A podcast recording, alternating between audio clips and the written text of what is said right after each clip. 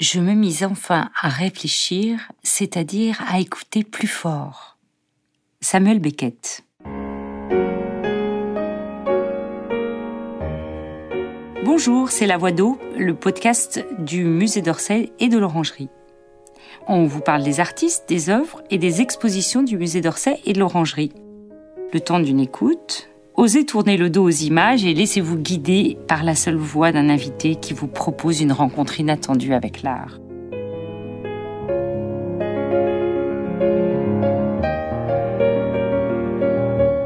Dans cet épisode, Caroline Corbeau-Parsons, conservatrice au département art graphique du musée d'Orsay, vous invite à découvrir l'exposition Pastel de Millet à Redon, dont elle est commissaire.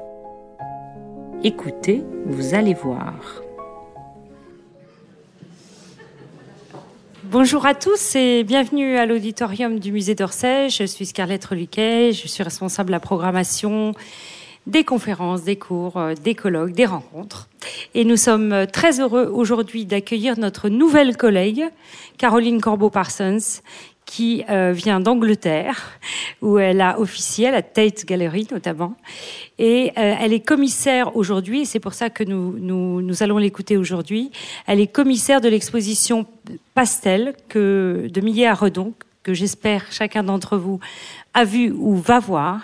Et je lui, euh, voilà, je, je souhaite qu'on lui fasse un accueil euh, euh les plus chaleureux parce que euh, voilà, elle nous rejoint en tant que conservatrice d'art graphique. Elle, elle aura, je pense, le plaisir d'être commissaire de plusieurs expositions à venir. En tout cas, celle-ci nous fait grand plaisir. On va l'écouter pour une heure pendant laquelle elle va peut-être nous raconter la manière dont elle a conçu, envisagé euh, cette exposition à partir euh, donc des collections euh, du musée d'Orsay. Je vous remercie de votre attention et je vous souhaite une très bonne conférence.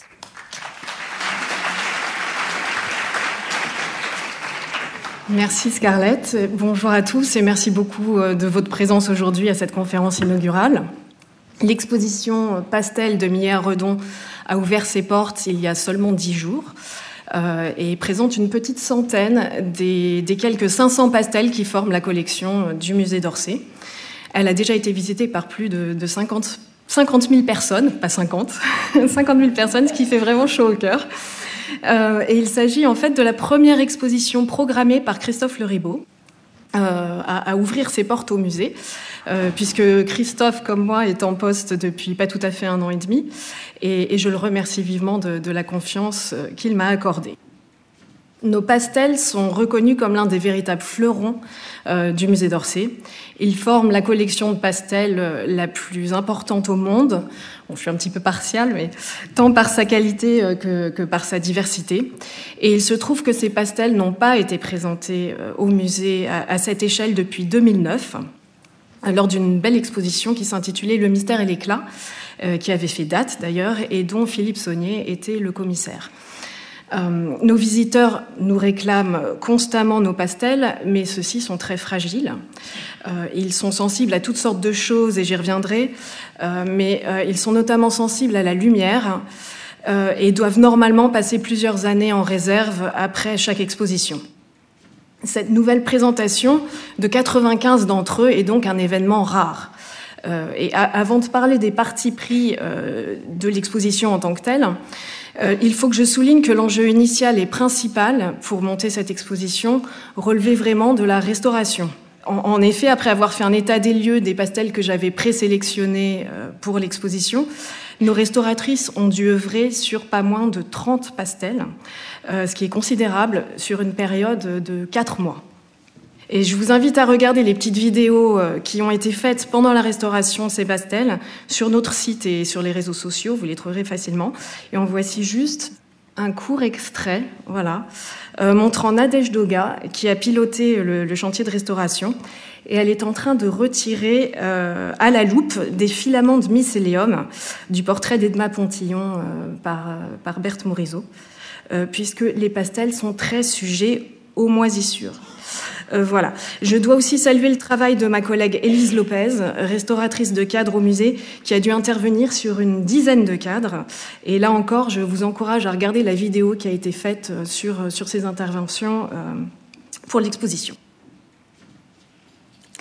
Alors, cette nouvelle exposition des pastels a donc été le fruit de sept mois de, préparation intense et elle se démarque par, de, la dernière présentation de la collection dans le sens où elle n'est pas organisée par mouvement artistique, euh, mais structurée autour de huit thèmes qui, correspondent aux grandes directions qu'a pu prendre le pastel euh, entre 1848 et 1914, euh, donc pendant la, période couverte par le musée d'Orsay.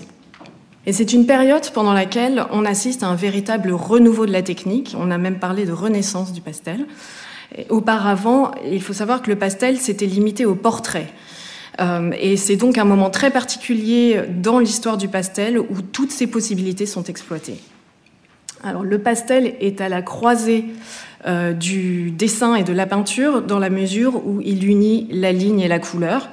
Et vous savez peut-être que les pastellistes euh, étaient qualifiés de peintres au pastel de manière systématique au XVIIIe siècle et encore très fréquemment au XIXe. Or, le pastel restera longtemps euh, dans l'ombre de la peinture et que les pastellistes d'ailleurs tentent parfois d'imiter. Et c'est un médium caméléon. C'est vraiment ce que j'essaye de mettre en avant dans l'exposition, euh, qui, à mon sens, s'affirme véritablement comme un art graphique à partir de cette deuxième moitié du 19e. Et l'idée de débuter l'exposition avec le bouquet de marguerites de, de, Millet s'est imposée comme une évidence, non seulement parce que Millet était euh, l'un des grands initiateurs de ce renouveau du pastel, mais aussi parce qu'il me semble que cette œuvre synthétise euh, visuellement l'histoire du pastel à cette époque et, qu'on peut l'interpréter comme un, éloge en fait au médium et à ses propriétés. Euh, Millet joue sur les mots, car on a bien ici le portrait de Marguerite, sa fille, mais il s'efface derrière cet éclatant bouquet de fleurs. Et cette œuvre n'est ni portrait, ni nature morte, euh, ni scène de genre, mais tout ça à la fois. Et, puisque Millet joue sur les mots, euh, et que le bouquet de fleurs est au centre de cette œuvre, euh, on peut penser aussi qu'il évoque ouvertement la fleur du pastel. Ce terme à la fois technique et poétique qui en fait fait référence à la couche de pigment qui repose à la surface du papier. Et, qui crée véritablement cette vibration de la couleur, avec le blanc pur des pétales qui, n'a pas bougé au fil du temps. Enfin, Millet exploite aussi surtout l'extraordinaire capacité du pastel à, tromper l'œil et à rendre les effets de matière et de texture, les fleurs, la pierre, la peau, euh, sans chercher à imiter la peinture. on le voit d'autant mieux dans cette image géante euh, qu'il utilise le pastel de manière résolument graphique, vigoureuse, en partant d'un dessin en crayon noir. Vous le voyez bien notamment sur les cheveux de Marguerite. Cette, renaissance du pastel, euh, notamment portée par Millet, a été soutenue au XIXe par des avancées scientifiques. Alors, on perfectionne la formulation des bâtons de pastel à cette époque, et le nombre de teintes disponibles, pour vous donner une idée, passe de moins de 50 au XVIIIe siècle à 500 au milieu du XIXe, et pour passer à 1500 euh, en 1914, donc à la fin de la période d'Orsay. Et je vous montre ici, euh, non pas euh, euh, de l'art contemporain, mais le, tout début de l'exposition avec ces nuanciers de 1900 et, des fioles de pigments purs très généreusement prêtées par la Maison du Pastel, l'une des plus anciennes maisons qui existent et, qui a été à la pointe de, de ces développements au 19e. il faut savoir que Degas, Redon, Vuillard, Kerr, Xavier Roussel ont tous, tous utilisé leur pastel. Un bâton de pastel euh, est, composé à 90% de pigments purs et il offre un rapport immédiat à la couleur euh, qui a d'ailleurs tendance à créer une sensation tactile. Il m'a semblé essentiel de mettre en avant la matérialité du pastel et sa spécificité au début de l'exposition parce que c'est l'un de, ses fils, de ses fils conducteurs. Euh, la première section de l'exposition en tant que telle, sociabilité, reprend le fil du 18e donc, euh, pendant ce premier âge d'or du pastel, il a gagné ses lettres de noblesse avec Rosalba Carriera, Maurice Quentin de la Tour, entre autres. Et euh, comme je le disais tout à l'heure, il était alors presque, presque exclusivement utilisé pour le portrait. Et malgré la reconnaissance de ces très grands maîtres euh, du pastel, le, il était encore considéré comme inférieur à la peinture à l'huile. Et par ailleurs, le portrait, dans la hiérarchie des genres, que vous connaissez tous, j'imagine, était aussi considéré comme inférieur à la peinture d'histoire, qui était vraiment en haut de, la pyramide. Donc pour moi, le portrait était euh, un point de départ obligé dans l'exposition euh, pour comprendre l'évolution du pastel. Et avec Antoine Rousseau et, euh, Anna Soquet, qui ont fait la très belle scénographie de l'exposition, nous avons choisi un Bordeaux classique pour évoquer cette tradition. Et, le graphisme contemporain, mais qui fait tout de même allusion euh, euh, aux typographies du 19e, euh, a été conçu par Lisande Lecléac et Bernard Lagacé, je pense de manière très, très belle. et enfin, un mot juste sur l'éclairage puisque euh, Elodie Salatko, euh, qui, l'a réalisé, a réussi l'exploit de conserver une lumière basse, donc à 50 lux, parce qu'on doit limiter l'exposition à la lumière, mais euh, a réussi à ne pas plonger l'exposition dans la pénombre en, illuminant le sol, entre autres, et entre les œufs pour, pour créer un petit peu plus de luminosité. Alors, on trouve dans cette première section un certain nombre de pastels qui ont pour vocation de rivaliser avec la peinture. Euh, comme ce grand portrait de Marie de Heredia euh, par le pastelliste académique Émile Lévy, à propos duquel le père de Marie, euh, le poète José Maria de Heredia, a écrit, et je le cite, Le pastel, disait-il, c'est le mariage d'amour de la couleur et du dessin. Ce fut la dernière, l'heureuse passion de sa vie. Il me semble le voir devant le châssis tendu de papier de verre. Le bâton versicolore y court, l'effleurant rapidement, l'empâtant aux rugosités. Puis, d'un pouce agile, il écrase, modèle la pâte fine, si légèrement, sans ternir sa fleur, son duvet velouté, sa brillante poussière d'ailes de papillon. Alors, Lévy est un, grand maître du pastel qui, euh, comme Heredia le, souligne, sait en conserver le velouté euh, et, il en joue d'ailleurs pour donner un côté poudreux pardon, et, lumineux, voire légèrement fardé à, la peau de, de Marie de Heredia. Et Lévis joue vraiment savamment de, l'estompe pour cela. Alors, vous voyez qu'il dissimule euh, ses coups de bâtonnet comme un peintre académique chercherait à, masquer euh, ses, coups de pinceau. Et il se place donc dans une certaine tradition de, ce point de vue, euh, comme je le disais, en, prenant la, peinture comme référence. Et autre point important par rapport au premier âge d'or du pastel et au portrait de cette époque, la révolution, bien sûr, est passée par là et les codes de représentation ont changé. Hein, ce ne sont plus ceux de l'aristocratie qui, se déploient euh, dans ces portraits. Euh, Marie de Heredia, qui pourtant venait de l'une des, des, plus anciennes familles espagnoles, par la suite implantées à Cuba, est représentée comme une jeune fille de la bonne bourgeoisie, vous le voyez, devant un papier peint et dans un intérieur qu'on imagine cossu. Mais elle n'a ici que 11 ans, mais elle est représentée comme une femme dans une, dans une flamboyante robe rouge, euh, à tournure ou à pouf, ce qui l'empêche de s'asseoir complètement. Parce que les, les, visiteurs me font la réflexion, euh, c'est plus la, robe à tournure qui l'empêche de, de de s'asseoir entièrement sur, sur son fauteuil. Et conformément aux attentes de la société, en plus d'être la fille d'eux, elle sera l'épouse d'eux, euh, l'épouse du poète Henri Régnier, elle sera aussi mère, mais elle prendra aussi son destin en main, ce qu'on ne peut pas soupçonner avec son air sage, euh, car le père de son, de son enfant n'était pas son mari, mais Pierre-Louis. Elle sera l'une des femmes les plus libres de son temps, avec une carrière littéraire notable. Euh, elle écrivait sous le pseudonyme de Gérard Douville et elle fut la première femme à recevoir le premier prix de, l'Académie française en 1918. Alors, à côté de portraits très léchés comme celui de Lévy, on en trouve un, tout autre type avec le portrait d'Irma Brunner, euh, dont Paul Valéry a dit qu'il dévoilait une nature tout éprise d'élégance et, qui représente sans doute le sommet des portraits au pastel de Manet. Euh, il, est très stylisé, il est réalisé avec élan, avec euh, sans doute très rapidement. Et on a vu en lui le type euh, du, chic parisien, même si le modèle avait aussi pour surnom la viennoise. Et, alors il faut savoir que Manet a surtout utilisé le pastel vers la fin de sa vie, enfin vers, vers 1880 quand il a commencé à être véritablement affecté par la syphilis et qu'il lui était difficile de, de se tenir debout pour peindre. Euh, mais je pense qu'il serait vraiment réducteur de penser euh, qu'il s'est seulement tourné vers la technique par nécessité. Il ne faut pas négliger la place euh, qu'a joué l'esprit d'émulation dans cette entreprise. puisque Manet a en effet beaucoup regardé Degas et les autres impressionnistes, et surtout Eva González, donc la, seule élève officielle qu'il ait reconnue, et qui est aussi représentée dans l'exposition par la matinée rose.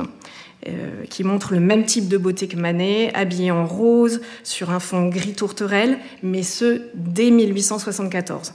Euh, donc les dernières études sur Manet et Gonzalez montrent vraiment que le maître a aussi regardé l'élève. Et ce pastel euh, et ceux de Manet en général représentent des défis de conservation, puisqu'il travaillait en effet sur des toiles préparées comme pour de la peinture, donc, qui donc lisses et qui n'accrochent pas vraiment le pigment. Et euh, cela crée des soulèvements. Il faudrait idéalement euh, qu'il n'y ait aucune vibration pour pouvoir les, exposer. Certains de nos pastels de Manet doivent maintenant rester à plat. On ne peut plus les mettre à la verticale.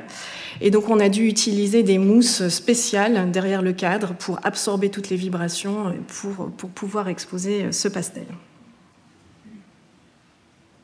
Euh, toujours dans cette première section sur les portraits, je voulais vous montrer un, coup de cœur de Christophe Le Ribot euh, dans nos réserves, d'un pastel de l'artiste allemand euh, Karl Benevitz von Löffen, qui représente Yvette Gilbert. Et, c'est un pastel qui n'avait pas été exposé en 2009 et dont le cadre a été restauré pour l'exposition. On a aussi, on a dépoussiéré le pastel également. Et euh, Yvette Gilbert, comme vous le savez, était l'une des grandes personnalités euh, de son époque, l'une des plus adulées. Elle était surnommée la diseuse parce parce qu'elle déclamait euh, les couplets de ses chansons plus qu'elle ne les chantait. Et il se trouve qu'elle a été immortalisée par de nombreux artistes, dont Steinlan et surtout Toulouse-Lautrec. Mais, elle trouvait, peut-être à juste titre, qu'il avait tendance à la caricaturer. Euh, ce qui était tentant parce qu'elle avait un visage très très expressif. Euh, mais toujours est-il que c'est ce pastel qui trônait chez elle au-dessus de sa cheminée. Vous comprendrez peut-être pourquoi. Alors, dès la salle suivante, Terre et Mer, on voit que le pastel sort du boudoir et, prend véritablement le contre-pied des portraits mondains et de l'élégance parisienne pour, se tourner vers le monde rural et les communautés de pêcheurs, c'est-à-dire vers des sujets nouveaux pour le médium. Euh, le 19e siècle est, profondément transformé par la révolution industrielle et par l'exode rural, euh, et de nombreux artistes s'intéressent à cette vie paysanne euh, et à ces rites que l'on avait cru pérennes, mais qui se voient menacés par tous ces bouleversements. là encore, Millet est central dans cette évolution, puisqu'il utilise le pastel pour dépeindre la, grandeur et la poésie de la vie paysanne, et pour utiliser sa propre formule, euh, pour utiliser l'ordinaire pour exprimer le sublime. Et beaucoup ont trouvé Millet plus grand pastelliste que peintre, euh, notamment Huysmans, que je cite. Là où il était hésitant et lourd, il s'affirme délibéré, quasi leste. Ses figures même se décrassent dans la poudre de ses crayons, deviennent moins emphatiques et plus vives, et la comparaison est facile à établir car les mêmes sujets sont souvent traités des deux manières. Et le collectionneur Émile Gavet euh, partageait cet avis sur Millet. Et c'est surtout lui qui a poussé l'artiste euh, sur la voie du pastel par le biais de nombreuses commandes, ce dès 1865. Et Gavet finira par posséder une centaine des pastels euh, de Millet. On l'appelait l'ogre du pastel. et il, il possédera notamment la baratteuse et le bouquet de marguerite que vous avez vu au début. Et c'est en fait la vente de sa collection en, 1875, juste après le décès de Millet, qui va vraiment le révéler comme, euh, comme le grand pastelliste qu'il était et qui va inspirer d'autres artistes, dont Degas, qu'il admirait beaucoup. Et, c'est en partie grâce à, grâce à Millet euh, que le pastel gagnera de plus en plus en, popularité. Et un véritable jalon dans l'histoire du pastel est la création de la Société des pastellistes en 1885. C'est à ce moment-là que les hommes s'emparent du pastel également. Il faut savoir que 40% des pastellistes qui exposaient au salon, euh, plus de 40%, étaient des femmes. Et c'est à partir des années 1880 vraiment que euh, le pastel est reconnu comme un médium très populaire et que euh, tous les artistes s'en emparent. alors la structure thématique de l'exposition permet aussi de faire des rapprochements inattendus entre, entre certains artistes certains trouveront peut-être malheureux, je ne sais pas. Mais euh, toujours dans Terre et Mer, on voit par exemple l'un à côté de l'autre euh, un pastel de Redon et un autre de l'artiste vendéen Mille Sando, qui tous deux se sont intéressés euh, au costume des Bretonnes de manière presque ethnographique dans le cas de Mille Sando. et de manière beaucoup plus libre dans le cas de Redon. Alors, je ne sais pas si j'ai un petit pointeur. Enfin, il faut savoir que Redon a commencé son pastel en faisant un profil de son fils Harry, que vous voyez à gauche. Mais il n'était pas content de ce profil, donc il a retourné la feuille à 180 degrés pour faire un autre euh, portrait de son fils Harry. Et se, laissant guider par la couleur et la matière, il lui a rajouté ce, bonnet bleu euh, éclatant et euh, a transformé donc le portrait de son fils en portrait d'une jeune fille au bonnet bleu. Puis il a ensuite rajouté ces, cadres qui semblent s'emboîter, mais qui ne s'emboîtent pas réellement. Donc, euh, c'est pas du tout réaliste. Et euh, Redon a vraiment expliqué que euh, c'est le pastel et la couleur qui finalement lui dictaient sa composition. Donc, c'est une bretonne librement interprétée. Alors, l'artère centrale de l'exposition, donc l'espace qui vraiment la traverse, s'intitule Modernité. Et on y trouve les artistes qui se sont attelés à, tendre un miroir à la société euh, du 19e en rendant compte finalement des, profondes modifications qui l'ont parcouru. Alors l'urbanisation et le développement de la classe ouvrière avaient été évidemment les corollaires de, l'exode rural dont, je vous parlais tout à l'heure, mais la deuxième moitié du 19e voit aussi l'avènement d'une culture des loisirs. Et sans surprise, euh, les impressionnistes sont à l'honneur dans cette section euh, modernité, et notamment Degas, euh, qui s'est beaucoup intéressé au travail des femmes, sans porter de jugement sur, sur leurs conditions d'ailleurs. Et il s'est évidemment aussi beaucoup intéressé aux danseuses, qui venaient d'origine modeste également, et qui participaient pleinement à cette culture euh, des loisirs. Et là, je vous montre à gauche la première repasseuse d'une longue série qui date de 1869 et qui montre bien que Degas, à l'origine, utilise d'abord le pastel euh, d'une manière traditionnelle pour rehausser en fait le dessin de couleur avec de la craie blanche pour modeler les volumes des bras et, du visage. Et dans l'exposition, ce pastel fait face à, à, celui que vous voyez à droite, chez la modiste, exécuté près de 40 ans plus tard, et qui montre où ses recherches inlassables sur le pastel ont pu le mener. On voit qu'il recherche vraiment l'intensité des couleurs, et sa composition s'agence par blocs. Euh, bon, il faut aussi savoir que Degas perdait la vue à ce moment-là, ce qui joue peut-être aussi sur l'intensité des couleurs qu'il recherche. Euh, son expression se fait de plus en plus abstraite, et surtout, le pastel lui permet de constamment reprendre son travail, ce qui lui convenait puisqu'il était un éternel insatisfait. Alors, ça lui permet de revenir sur son travail parce que le pastel s'utilise à sec, donc il n'y a pas, de problème de temps de séchage comme avec la peinture à l'huile. Et ensuite, ce médium lui permet finalement de rajouter des bandes de papier. Là, vous le voyez bien en haut de la composition et peut-être un peu moins bien en bas. Euh, ça s'appelle rabouter, euh, rabouter le papier pour faire évoluer sa composition à l'envie. Donc ça lui permettait de reprendre constamment son travail. Et il faut aussi savoir qu'il utilisait des calques à cette époque pour travailler plus facilement sur les motifs qui euh, l'intéressaient et qu'il voulait reproduire rapidement. Et enfin, on sait que euh, Degas faisait davantage confiance à la couleur des pastels et à sa durabilité que à la peinture à l'huile. Et il a exposé euh, boîtes de pastels en plein soleil pour vérifier qu'ils résisteraient au fil du temps. Et c'est pour ça que Degas, à partir des années 90, n'utilise plus que le pastel, parfois un peu de détrempe. Mais c'est vraiment le médium qui convient le mieux à ses attentes et à ses méthodes. Alors c'est aussi dans la section modernité euh, que l'on trouve notre seul pastel de Monet, euh, qui en 1900 se tourne temporairement vers le médium euh, quand il est à Londres. Par défaut, hein, il faut quand même le dire, euh, parce qu'il attendait de recevoir sa malle de, qui contenait tout son matériel de peinture et ses toiles, et cette malle avait été bloquée en douane. Alors il utilise le pastel avec une grande économie de, moyens, là vous le voyez. Euh, tout impatient qu'il était à, étudier en fait les effets de brouillard sur la Tamise, euh, les brouillards qui étaient euh, créés en, grande partie par les usines que vous voyez dans le fond. Euh, Londres était la plus grande métropole et la plus polluée au monde, et euh, d'où ces effets de brouillard qui n'existent plus, euh, ou, très, peu. les pastels sont rares dans l'œuvre de, Monet, mais on se rend compte qu'il il pratiquait quand même la technique plus qu'on ne le pensait. On a quand même recensé plus de 100 pastels dans son œuvre. voilà, ce qui n'est pas surprenant pour un artiste qui reconnaissait Boudin comme son maître. Boudin, dont trois pastels sont aussi exposés dans Modernité à l'entrée de la salle suivante. Essence de la nature. Alors Boudin, qu'on a aussi appelé le roi des ciels, hein, a été l'un des premiers au mi-temps du, du 19e à, utiliser le pastel pour noter rapidement les effets atmosphériques euh, fugitifs et la lumière changeante.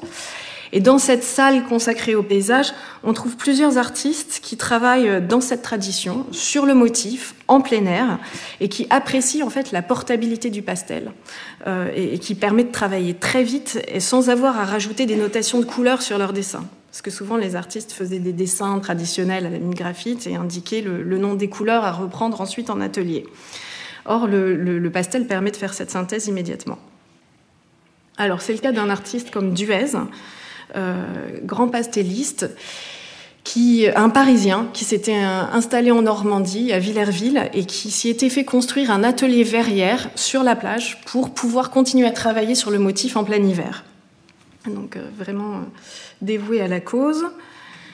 Et Lévi Durmer, lui, euh, peut-être de manière plus surprenante, travaillait aussi sur le motif, euh, comme ici dans les calanques de, Cassis, mais lui travaillait au crayon bleu euh, à des heures précises, qu'il notait bien. Mais il travaillait ensuite de manière méticuleuse en atelier, avec des minuscules stries et des petites virgules de pastel que je vous invite à regarder de près en salle. Et il réalise euh, comme ça ce paysage mystique aux couleurs, aux couleurs finalement totalement surnaturelles. Et beaucoup de gens voient d'ailleurs euh, des icebergs dans cette calanque. C'est aussi dans cette salle que vous trouverez notre, notre toute dernière acquisition de pastels, euh, cette grande procession au crépuscule d'André de Vambès qui date de 1902. Et euh, la beauté de ce pastel, euh, vraiment, son intérêt réside euh, dans, ce contraste finalement entre le, feu des derniers rayons du soleil sur ce bouquet d'arbres au premier plan et les teintes beaucoup plus froides du, jour qui tombe à l'heure bleue dans le fond du pastel. Alors, on retraverse ensuite l'espace public de modernité pour arriver dans son contrepoint intérieur, la plus grande salle de l'exposition. Euh, qui correspond, elle, à la sphère privée. Et Antoine Rousseau a, cherché euh, à, reproduire l'atmosphère d'un salon tout en recyclant autant que possible la scénographie de l'exposition euh, Rosa Bonheur, dont ma collègue Leila Jarboué était la commissaire. Et donc à ce sujet, l'exposition Pastel est une exposition particulièrement éco-responsable, euh, puisque toutes les œuvres viennent évidemment de nos réserves, donc du deuxième sous-sol, et nous avons vraiment réutilisé au maximum les cimaises de Rosa Bonheur. Et même la moquette que vous voyez au sol euh, ici a été récupérée de notre accrochage euh, sur, sur les Whistler de la Freak Collection, que vous avez peut-être vu. Euh, donc c'était vraiment une préoccupation. C'était pas que, par souci budgétaire. Hein. On cherche à être de plus en plus euh, éco-responsable au musée. Donc dans cette salle intérieure, euh, on nous rappelle que le foyer et la sphère domestique sont au cœur des valeurs bourgeoises qui triomphent au XIXe et ces nouvelles valeurs modulent l'art du portrait, qui se fait plus intimiste, reflète un état d'âme, euh, ou tire même vers, euh, vers la scène de genre, comme ici, dans cette œuvre de Cassatt, euh, d'ailleurs sans doute faussement informelle, qui représente une femme, peut-être nourrice plutôt que mère, et un enfant.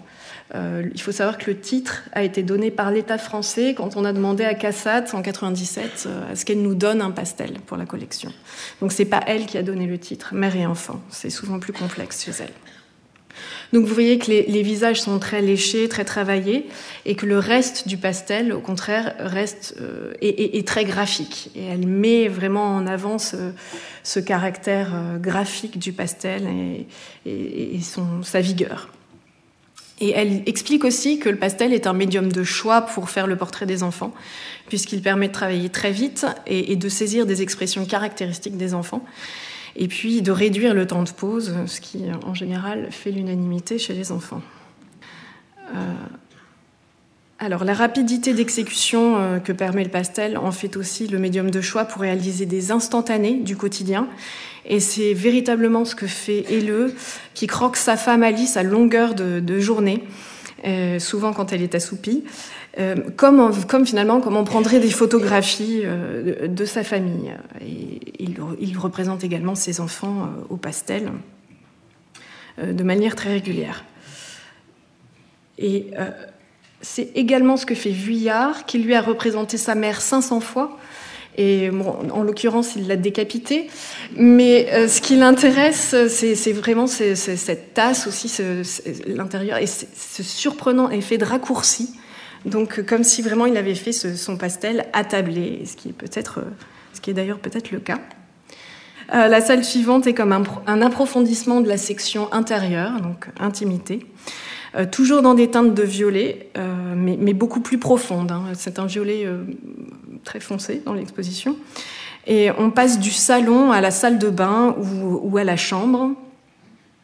Et c'est une salle où, domine, où Degas domine largement, j'y viens, mais où Manet figure aussi, euh, même si son top sera dans l'exposition d'à côté. Euh, Manet-Degas, euh, qui ouvre ses portes la semaine prochaine, à côté du top de Degas. Et on a vraiment cherché à créer des échos aussi entre, entre nos expositions, ce sont des expositions amies et, complémentaires. et ce pastel de Manet a été conçu finalement de la même manière que ses portraits. Euh, il n'est d'ailleurs pas immédiatement évident que son portrait, euh, que, pardon, que son modèle est nu. Et euh, il nous montre que si le pastel, ça nous montre que si le pastel finalement était la technique de choix pour représenter le velouté de la peau, elle se prête aussi à merveille au, nu pour les mêmes raisons. Et Manet, lui, utilise la poudre de pastel pour diffuser la lumière, comme un phare. Hein. Euh, et c'est un pastel qui a appartenu au, grand collectionneur Isaac de Camondo, comme plusieurs de ses nus de Degas. Et je vous invite à lire dans le catalogue euh, de, l'exposition laissée de ma collègue Géraldine Masson euh, sur les grandes collections comme celle de Camondo qui sont venues à former la nôtre. Alors, Degas se plaisait à qualifier ces femmes à leur toilette de Suzanne moderne, en référence à Suzanne et les vieillards, dans la Bible, parce qu'elles sont comme observées par le trou d'une serrure. Et ce groupe évoque, euh, il y a en fait quatre pastels sur ce mur dans l'exposition, et c'est un groupe qui évoque la dernière exposition impressionniste en 1886, où Degas a privilégié ce thème en exposant une série intitulée, je le cite, Suite de nudes femmes se baignant, se lavant, se séchant, s'essuyant, se peignant ou se faisant peigner. Voilà, c'était très descriptif. Et ce pastel en particulier a figuré dans, l'exposition de 1886. Et vous voyez bien que Degas euh, n'idéalise pas le corps féminin. il se fait accuser de misogynie pour ça, euh, alors que le critique Huysmans perçoit au contraire la, beauté de son naturalisme. Et je le cite, la suprême beauté des chairs bleuies ou rosées par l'eau et la chair déshabillée, réelle, vive. Voilà, donc il y a un débat sur euh, est -ce que les pastels de Degas sont vraiment érotiques. En fait, ce qui semble intéresser, c'est plus euh, euh, l'enroulement de ce corps. Ce pastel a été, surnommé l'escargot, et c'est plus le formalisme, je pense, des corps qui l'intéresse. Mais, euh, mais bon, ça fait toujours débat. alors. Je passe à la salle suivante, Arcadie, une salle jaune et lumineuse, et qui rassemble des œuvres d'artistes variés, euh, témoignant de la, nostalgie d'une symbiose entre l'homme et la nature. Ce sont des œuvres qui semblent comme hors du temps, dans une atmosphère souvent éthérée et, finalement loin des transformations radicales éprouvées, euh, éprouvées à la fin du XIXe siècle il faut savoir qu'à la fin du XIXe siècle, beaucoup de gens pensaient qu'on assistait à un nouveau déclin de, la civilisation. Et on a notamment un, artiste comme Osberg, euh, qui, est l'artiste apparemment le plus représenté dans nos collections, mais qu'on ne voit pas souvent euh, sur nos cimaises. Osberg, qui euh, est finalement obsédé par, un univers peuplé de muses, hors du temps et qui ici, avec le pastel, crée euh, une atmosphère éthérée en diffusant la lumière par le pigment. Et vous voyez qu'il utilise euh, le, papier bleu, gris-bleu, euh, sur lequel il utilise des petits points jaunes, donc une couleur complémentaire, pour, pour faire vibrer cet éther. Et à côté de ça, je vous montre un pastel très différent dans la salle, le plus grand pastel de notre collection, donc Les Tireurs à l'arc de Georges Desvalières, il fait presque plus de 2 mètres de, large. Euh, et Desvalières, lui, avait eu Gustave Moreau pour maître. Et vous voyez que c'est une œuvre euh, gestuelle, on voit bien, le, il y a aussi un côté graphique dans, le traitement de, cette œuvre. Euh, il ne reprend pas du tout la minutie de Gustave Moreau, mais il évoque comme, euh, lui euh, la mythologie avec ses nus idéalisés à la fois virils et gracieux. Évidemment, les oiseaux menaçants euh, et les tireurs à l'arc évoquent, euh, évoquent le mythe d'Hercule. Mais la référence est brouillée par, les, les multiples figures présente dans cette scène de chasse antique et qui semble en fait, euh, dans certains cas, décomposer le mouvement, un petit peu comme, euh, comme My Bridge euh, le fait, enfin vous l'avez fait même dix ans auparavant avec ses photographies. Et je vous montre plutôt les inédits parce que vous connaissez, enfin voilà.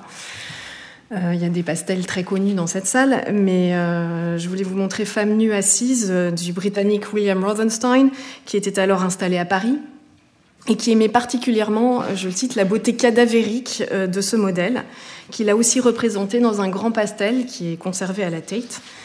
Et euh, c'est une œuvre qui, dans l'exposition, fait vraiment la transition vers le symbolisme et dont le doré annonce aussi la scénographie de la salle suivante. Euh, et, mais ici, l'Arcadie est, véritablement désertée et, contrairement à celle d'Osbert, euh, elle n'est pas perméable à une sorte d'inquiétante étrangeté. Et, et, cette œuvre est inspirée de ces vers de, de, Robert Browning, Parting at Morning, mais je le cite en français, dans ma très mauvaise traduction.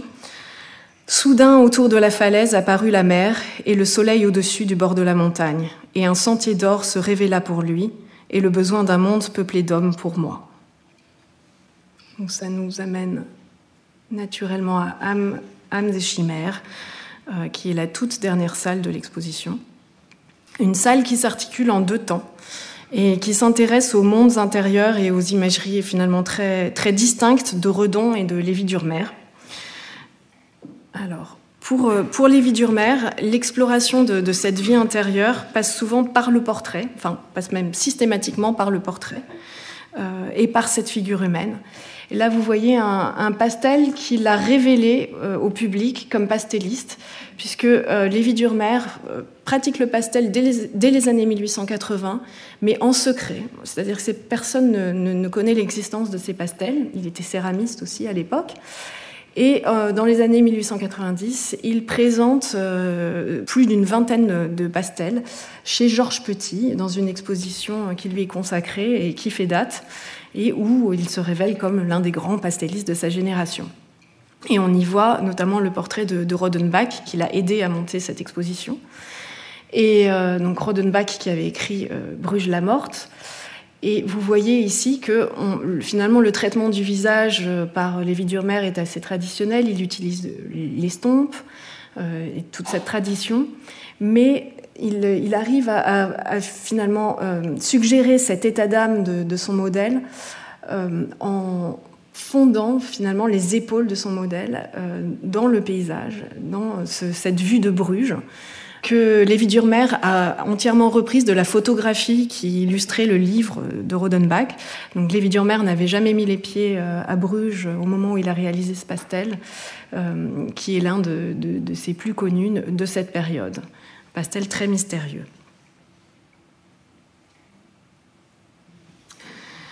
Euh, Redon, lui, euh, cherche l'indéterminé, euh, c'est une approche tout à fait différente. Euh, et il se laisse guider par les germinations de pastels, comme il les appelait, pour créer des œuvres qui suscitent la contemplation. Alors on est très heureux de retrouver le boudon de Reda qui, dans les années 90, était exposé de manière pratiquement permanente en salle, euh, à une, lumière très très basse. Et euh, et Redon revient plusieurs fois au thème bouddhique dans son œuvre, euh, sans pour autant faire profession de foi. Et il, insiste vraiment là-dessus. Il rappelle que son art se veut ouvert. Hein, et je le cite J'ai fait quelquefois Vénus ou Apollon sans vouloir que l'on soit païen. J'ai aussi fait le Bouddha. Et cette image, en son symbole, émeut encore les cœurs d'une part innombrable de l'humanité. Et ces sujets, si sujets il y a, me sont aussi sacrés que les autres.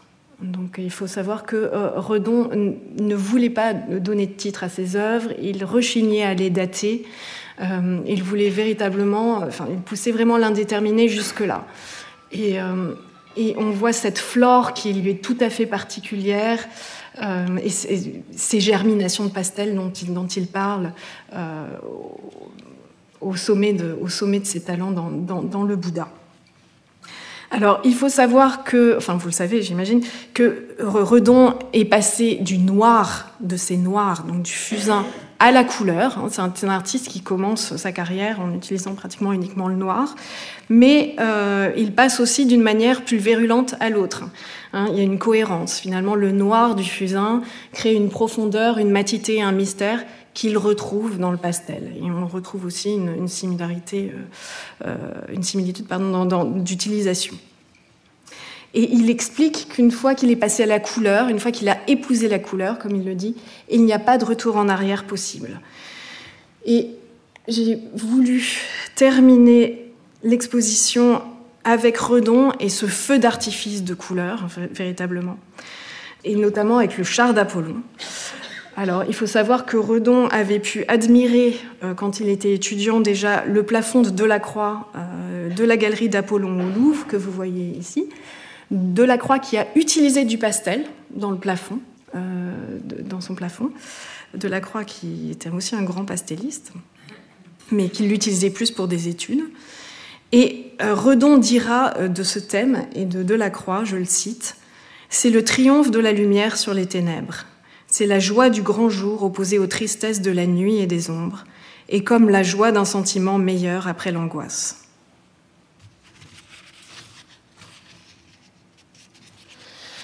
Et Redon marie ici euh, la peinture mate à la détrempe du, au pastel. Donc on a une œuvre mixte euh, il utilise le pastel un petit peu comme Delacroix pour, pour euh, rehausser son œuvre et lui donner, lui donner plus de profondeur et, plus, et ses couleurs éclatantes qu'on n'arrive pas à obtenir avec la détrempe.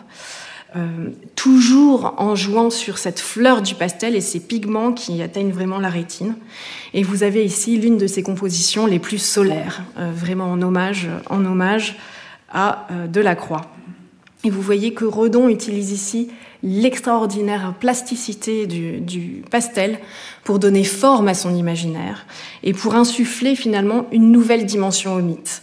Et en ce sens, le, pastel et la couleur participent d'une forme de reconquête de la peinture d'histoire. Je vous disais tout à l'heure que finalement le, pastel était limité à l'art du portrait, donc une technique qui était jugée inférieure à l'huile et un genre qui était considéré comme inférieur dans la, pyramide, dans la hiérarchie des genres.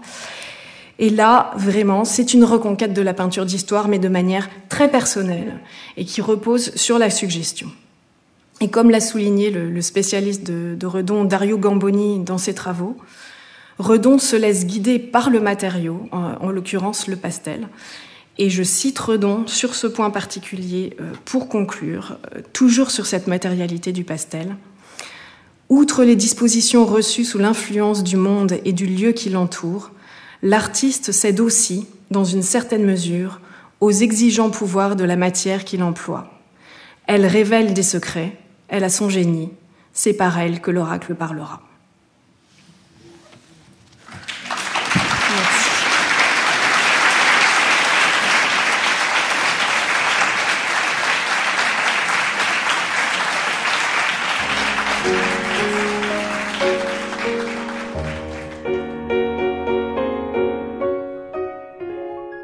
Vous venez d'entendre Voix d'eau, podcast des musées d'Orsay et de l'Orangerie.